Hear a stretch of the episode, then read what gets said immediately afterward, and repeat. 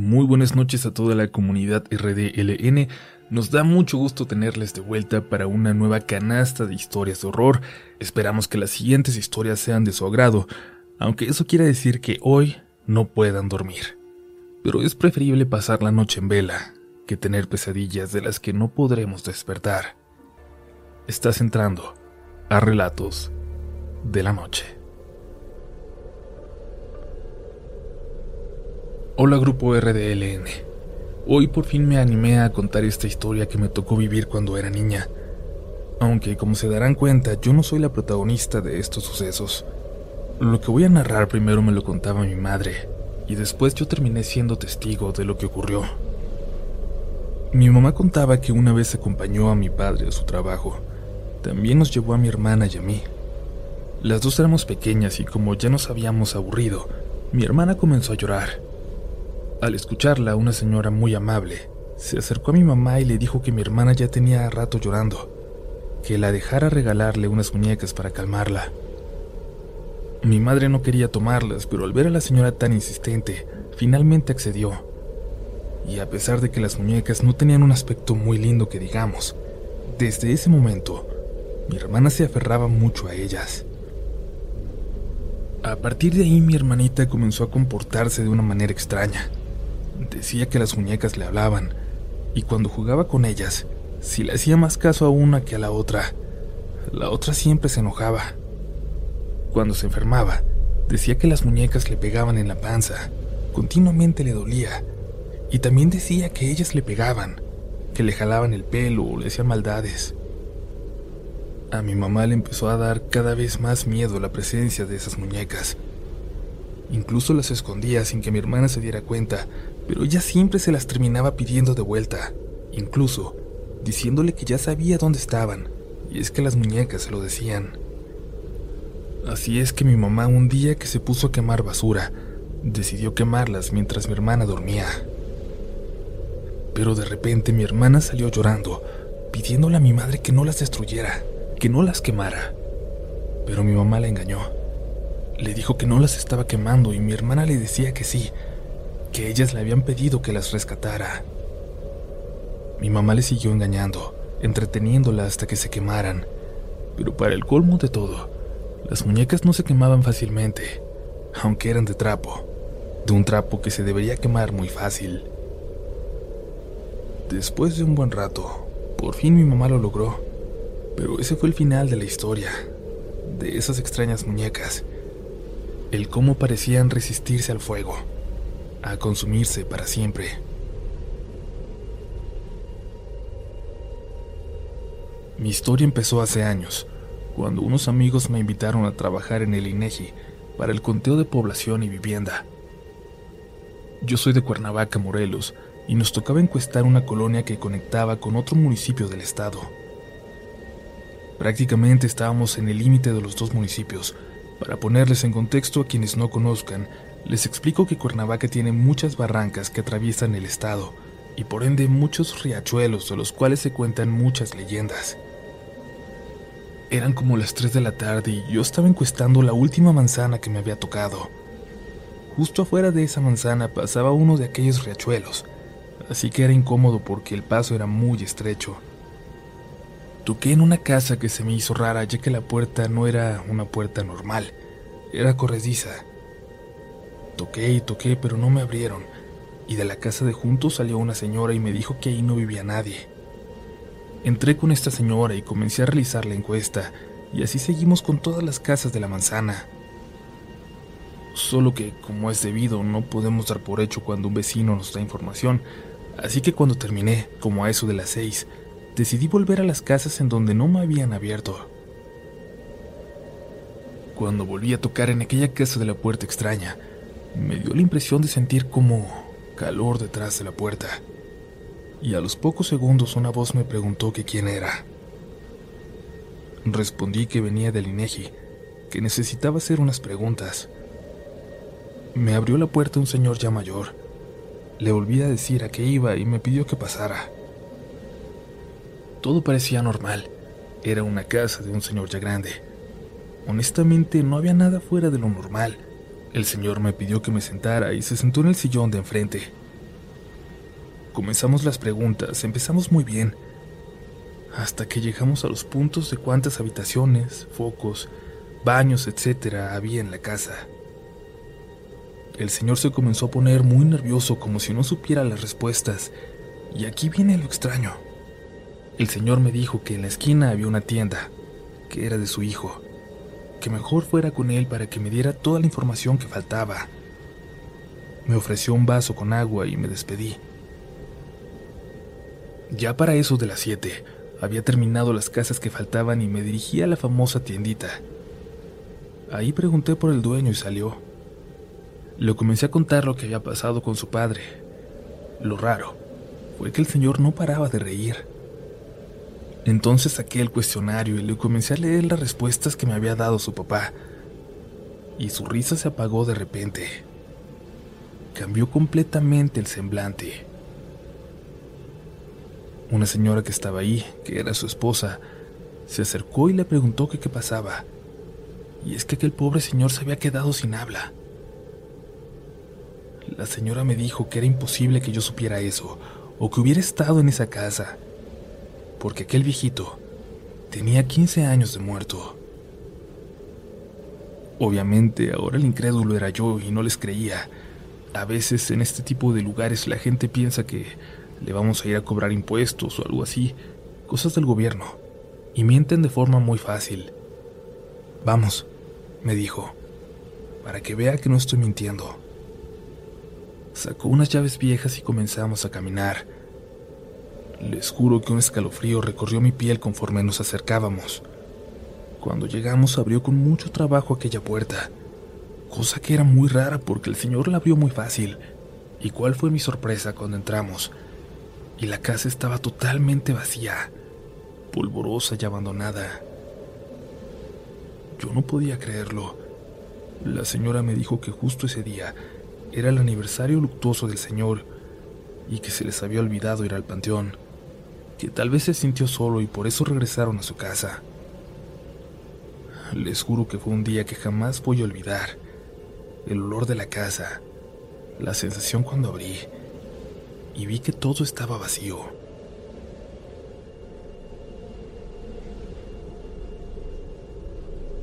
Hola comunidad, tengo años escuchando sus relatos y hoy me aventuro a contar lo que hace un par de años me sucedió en compañía de un gran amigo. Soy de Yagualica, Jalisco, en México, un pueblo antiguo y lleno de historia.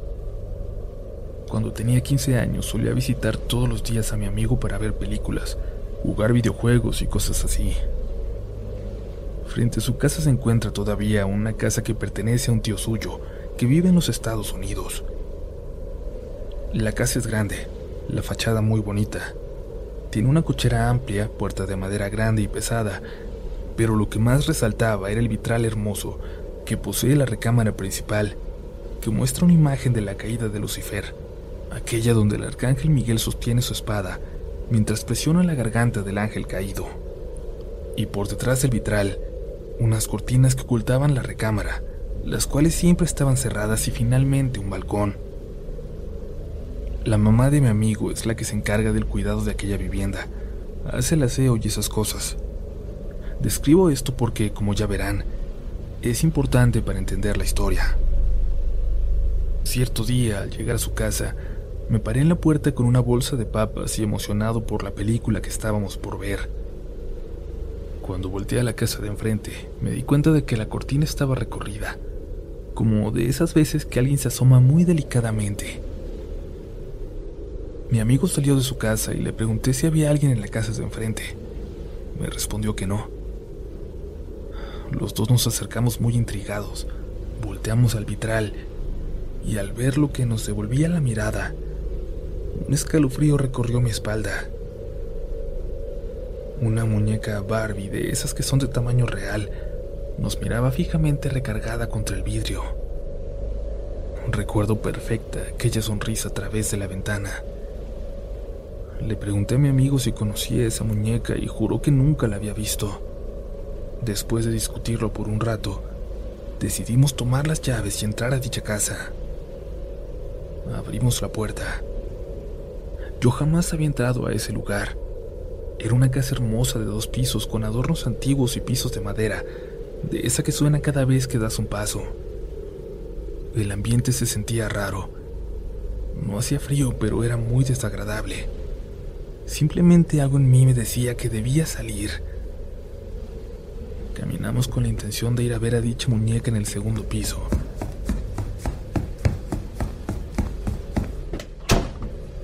Pero mientras subíamos las escaleras, unos pasos apresurados corrieron del cuarto del vitral al cuarto del fondo, y posteriormente una puerta se azotó con mucha fuerza. Mi amigo y yo nos quedamos helados sin saber qué hacer. Después de unos momentos seguimos adelante. Como muchas personas dicen, se sentía como si estuviéramos viviendo una película de terror. Llegamos al cuarto del vitral y como pueden imaginar, ya no había nada. La cortina no estaba corrida. Todo estaba en orden.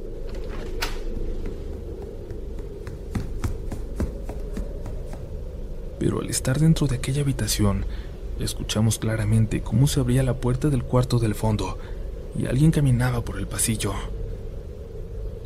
Mi corazón estaba latiendo con fuerza. Le pedí a Dios que no viera entrar caminando a la muñeca o a cualquier cosa extraña. Sin embargo, los pasos se detuvieron justo en la escalera, que se encuentra a la mitad del pasillo y corren hacia abajo. No nos podíamos mover. El miedo que sentíamos era enorme. Tardamos un rato en poder incorporarnos, en salir del cuarto. Caminamos rumbo a la escalera y la bajamos muy despacio.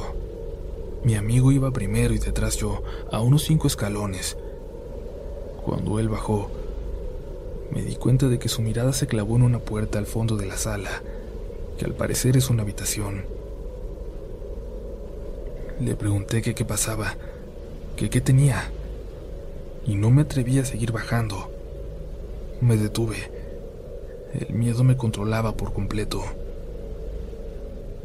Mi amigo lanzó un grito desgarrador con todas sus fuerzas y luego cayó desmayado. Sin pensarlo, corrí tan rápido como pude para levantarlo y de alguna forma logré salir corriendo sin ver atrás. Ya en la casa de mi amigo lo ayudé a despertar y al hacerlo, me dijo lo que lo hizo gritar y perder el conocimiento. La vi. La vi, era la muñeca. Estaba parada en la puerta, miraba la pared, pero se dio cuenta de que yo la estaba viendo. Y sin voltear a verme, movió la mano y cerró la puerta lentamente. Te juro que la vi. Mientras me lo contaba, el pobre no podía dejar de llorar. Era un llanto desconsolado y amargo. No sé si lo que me dijo sea verdad o no, pero esa muñeca que vi desde la calle no estaba en el cuarto del vitral, y esos pasos los puedo escuchar aún en mi cabeza. Unos días después le platicamos a su mamá, pensando que se enojaría con nosotros por entrar sin permiso o algo así, pero no lo hizo. Solamente se quedó callada unos segundos y luego nos dijo, yo también la he visto. A veces está y a veces no, pero nunca me volteé a ver siempre tiene la mirada para otro lado. Qué malo que la vieran ustedes también. Esto pasó hace casi siete años. Seguí visitando a mi amigo como de costumbre, pero jamás volteaba al vitral. No quería volver a ver esta muñeca. Mi amigo ahora le tiene pánico a cualquier muñeca que se le parezca y no lo culpo. Gracias por leerme. No espero que me crean, pero sí que ninguno de ustedes tenga que experimentar algo así en su vida.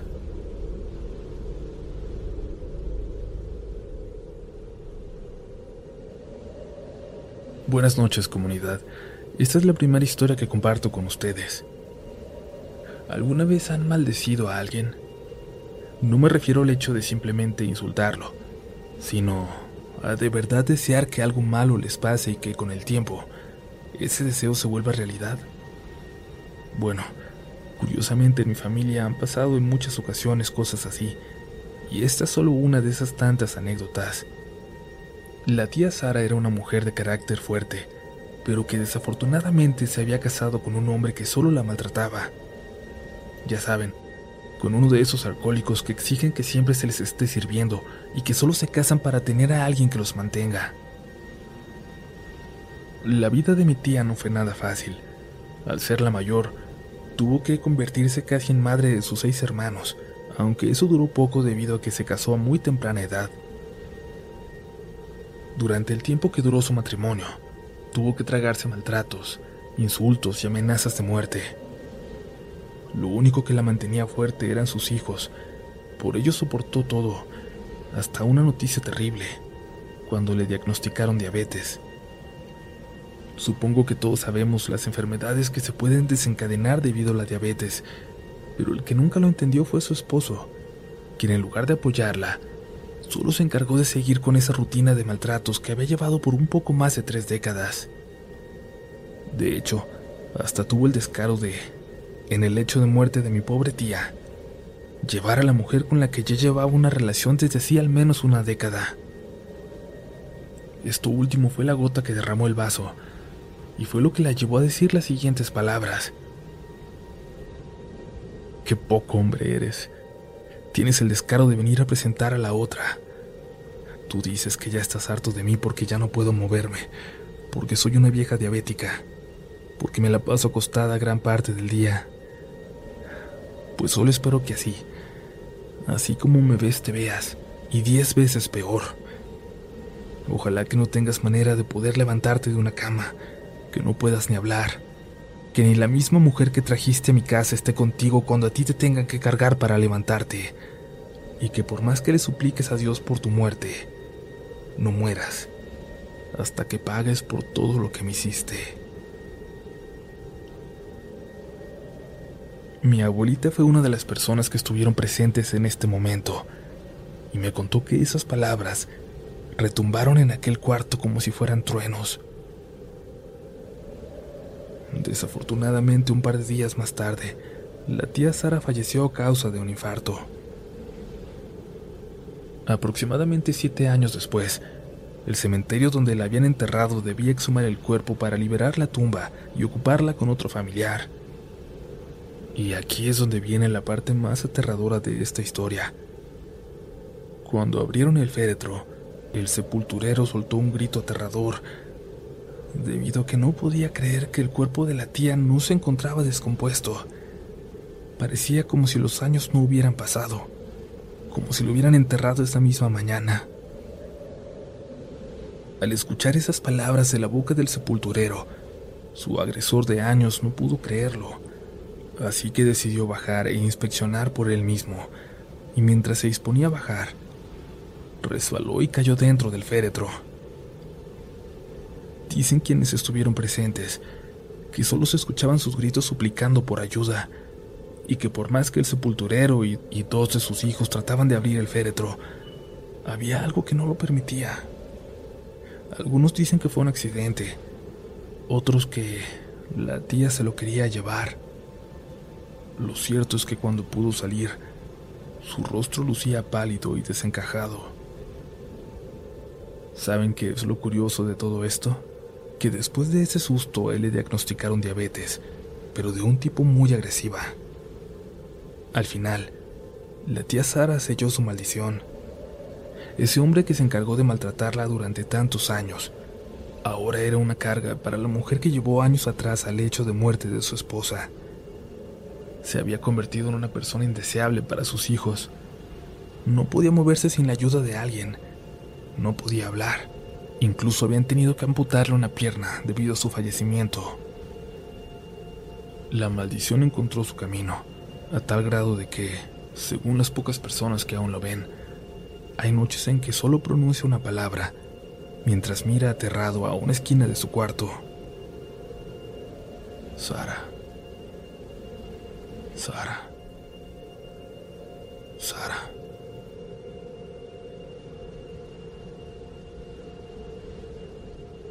Siguen por aquí. Felicidades porque casi han sobrevivido hasta el final de este episodio, pero todavía no canten victoria, porque falta un poco más. Te recordamos darle pulgar arriba a este video y suscribirte si no lo has hecho, para que a partir de ese preciso momento seas parte de la comunidad de relatos de la noche.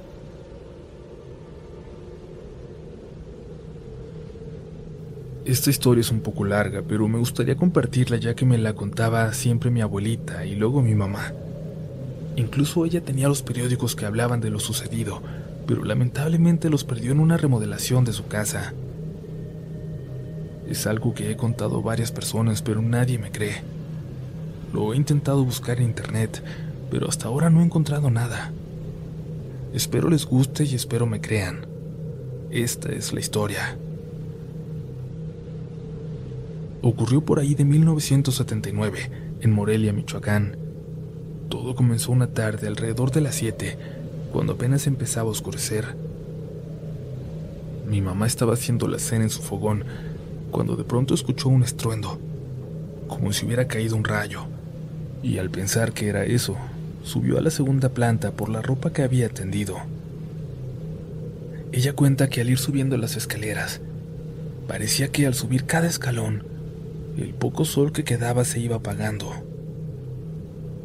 Y comenzó a rezar, porque en ese tiempo pasaron las famosas tinieblas, que es una historia que en otra ocasión voy a contarles. Al llegar a la segunda planta, lo que vio la hizo pensar en el fin de los tiempos. En el cerro del Quinceo, unas luces que iluminaban casi como el sol empezaron a salir de entre los árboles y de nueva cuenta se escuchó un estruendo. Mi mamá no pudo contener el miedo y bajó corriendo a decirle a mis abuelos. Mi abuelita inmediatamente supo que no era nada bueno y al carecer de luz eléctrica, solo apagaron todas las velas, dejando nada más un cirio pascual encendido.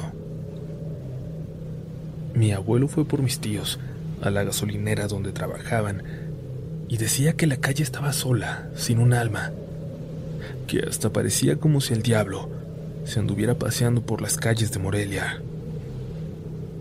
Esa noche todos estuvieron en vela y mi mamá recuerda algo que sucedió a la mitad de la madrugada. Tocaron a su puerta, a la puerta de su casita, pero no abrieron.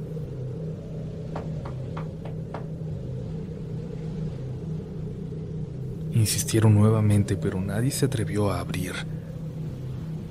La razón era porque, por debajo de la puerta, se veía una luz tenue. Y repito, al carecer de energía eléctrica en esa zona, no podía ser algo bueno. Y así transcurrió la noche, con ruidos extraños, con sirenas de patrullas a lo lejos, con el ruido de los camiones de los soldados y el miedo tocando a la puerta, con las familias morelianas rezando para que nada les pasara. Cuando amaneció lo primero que hicieron fue prender la radio y sí, en todas las estaciones hablaban de lo ocurrido. Anoche bajaron los marcianos en el cerro. Se llevaron a un señor que vivía allá. Van a volver a bajar. Y más se escuchaba en la radio, se leía en los periódicos y se murmuraba en las calles. A pesar del miedo, mi mamá salió a trabajar al igual que mis tíos al día siguiente, porque al ser de una familia muy pobre, el hambre pesaba más que el miedo.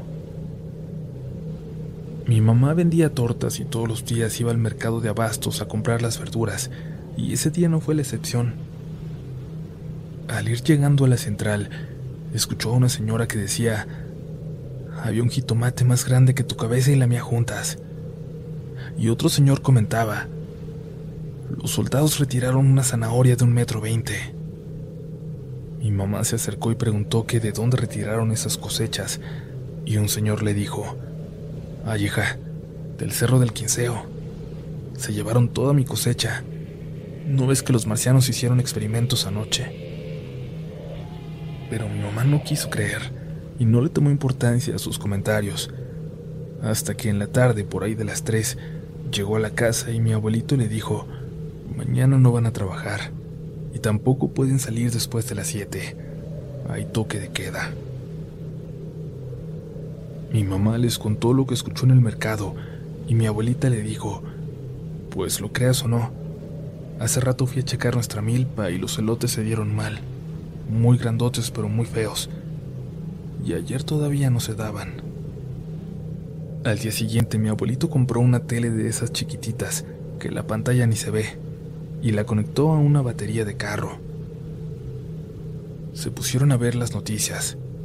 En ellas decían que habían encontrado cerca del Cerro del Quinceo verduras que medían más de metro y medio. Hablaban del hallazgo de un conejo del tamaño de un perro, que los vecinos de las faldas del cerro reportaban una plaga de ratas como mutantes que medían un metro de largo. Y así el resto de las noticias. Cosechas podridas, animales mutantes, muchas cosas raras.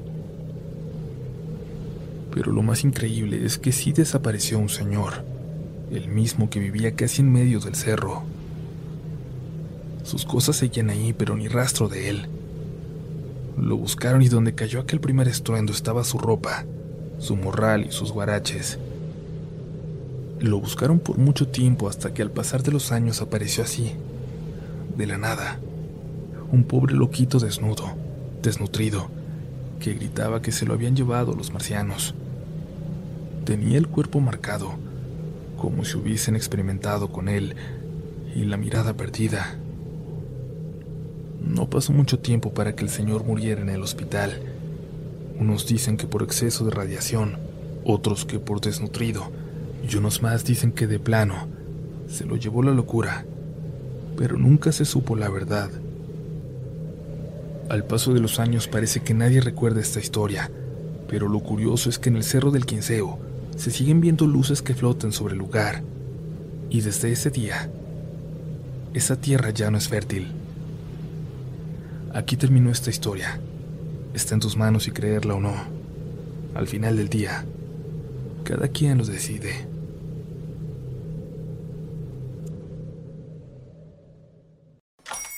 Hola, buenos días, mi pana.